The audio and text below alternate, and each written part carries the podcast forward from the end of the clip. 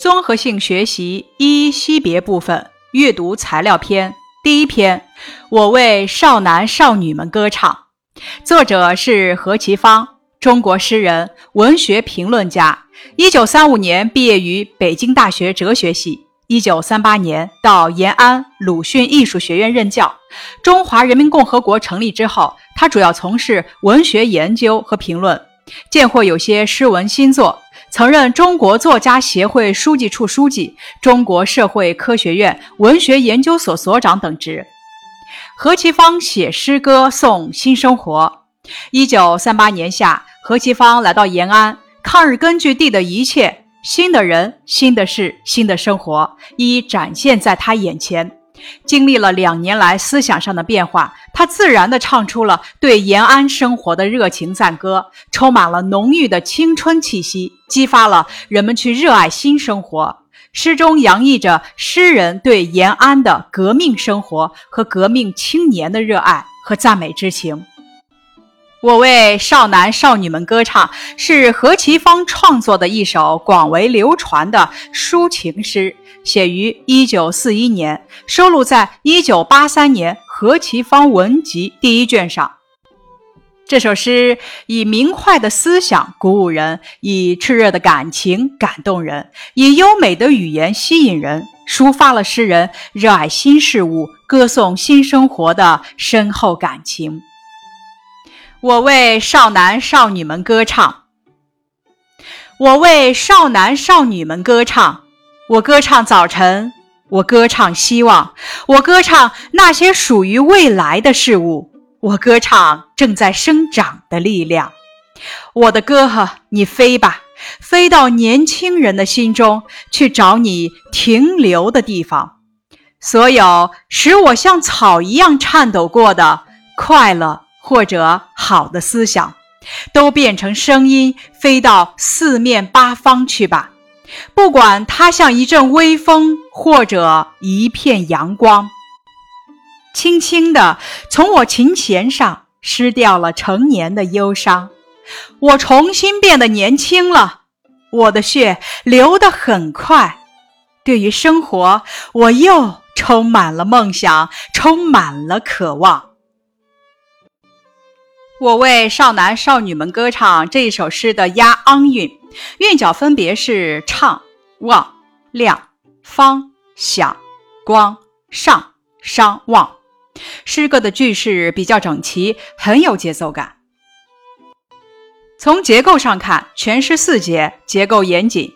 第一节点题，并且指出了歌唱的内容。第二、第三节写的是怎样歌唱，写到我的歌之去处。最后一节写我要歌唱。直接抒情，点出了中心。诗歌语言细腻华丽，在第一节中，诗人紧扣标题，用了四个排比句，诗歌很有气势，歌唱早晨、希望、属于未来的事物和正在生长的力量。这里暗含比喻，即把少男少女们比喻成这四种事物，表达了对生机、朝气和希望的赞美。在诗的第二和第三节中，作者发挥想象，写出歌唱的方式和我的歌之去处。飞、找、变等动词很生动，找还用到了拟人的手法，这里可以认为是把我的歌比成小鸟，生动形象地写出了歌的去处——年轻人的心中。后面作者把自己比喻为一棵小草，像草一样颤抖过，指作者受到过。快乐或者好的思想的感染和鼓舞，作者还用微风和阳光来比喻。作者希望快乐或者好的思想可以传播开来，飞到四面八方去。在第四节中，成年的忧伤指的是黑暗、压抑、窒息的旧生活，使作者缠绵忧伤。作者看到中国人民正处于抗日战争的最困难的时期，所以会有成年的忧伤。琴弦这一意象就是诗句的意思，从琴弦上失去，就是从诗句上失去，意即从思想感情上失去。于是诗人不再忧伤了。最后，作者表达了对生活的热爱和追求，对生活的憧憬和期望。这首诗想象丰富，语言优美，情感真挚。少男少女原指当时延安地区的少男少女，也指新中国的代表未来和希望的少男少女，还指新的生活、新的希望和新的力量。诗歌表现了作者对少男少女们的深刻认识，抒发了热爱祖国和人民、热爱新事物和新生活的深厚感情。关于本篇阅读材料的一些问题总结：这首诗的基调是什么样的？应该如何朗诵这首诗呢？这首诗的基调是热情奔放、乐观向上的。朗诵时语调应该轻松欢快，气势高昂。统领全诗的是哪一句？请你找出来。统领全诗的是“我为少男少女们歌唱”。诗的第一节在说了“我为少男少女们歌唱”后，歌唱的事物具有怎样的共同点呢？都属于一种开始，一种发端，都积极向上，给人以希望，给人以鼓舞的力量。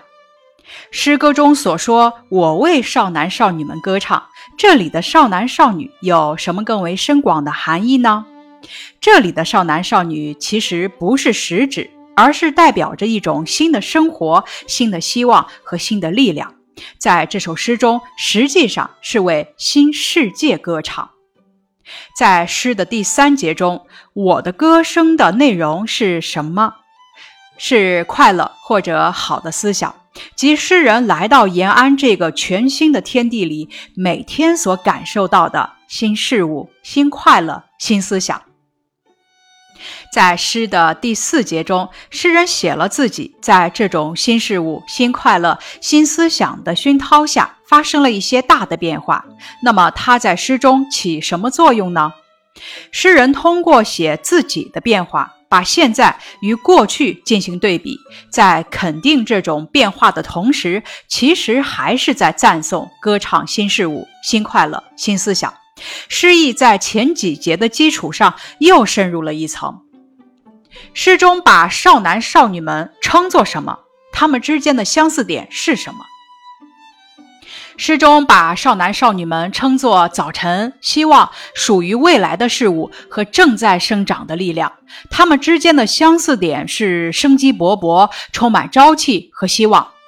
那你觉得还可以用哪些事物来称少男少女们呢？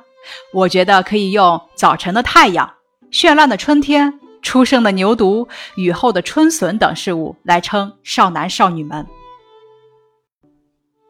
作者用什么概括了少男少女的特点？作者用未来的事物、生长的力量，形象地概括了少男少女们的特点。他们充满青春活力，代表着祖国的未来与希望。一阵微风，一片阳光，是两个比喻，形象地写出诗人希望他的歌声能极大地感动广大青年，引起广大青年的共鸣。作者歌唱的事物与少男少女们有什么共同点呢？诗歌的第一句就紧扣标题，接着四句排比，歌唱早晨、希望、属于未来的事物和正在生长的力量。这里面暗含比喻，即把少男少女们比喻成这四种事物，其相似点是生机勃勃、充满朝气和希望。何其芳说：“我感到早晨、希望、未来正在生长的东西，少男少女，这些都是有着共同特点的，都是吸引我们去热爱的。”选自《关于写诗和读诗》，大家怎么理解？我的歌呵，你飞吧。飞到年轻人的心中，诗人希望他的歌真正打动少男少女，在他们的心灵上引起共鸣。对于快乐或者好的思想，使我像草一样颤抖过，应该如何理解？那些快乐或者好的思想，曾经像春风感动小草一样感动过诗人。在诗歌的第三节中的微风和阳光代表着什么呢？从语言的角度看。这节诗只有一句话，所以要弄清这个问题，一定要结合全句来理解。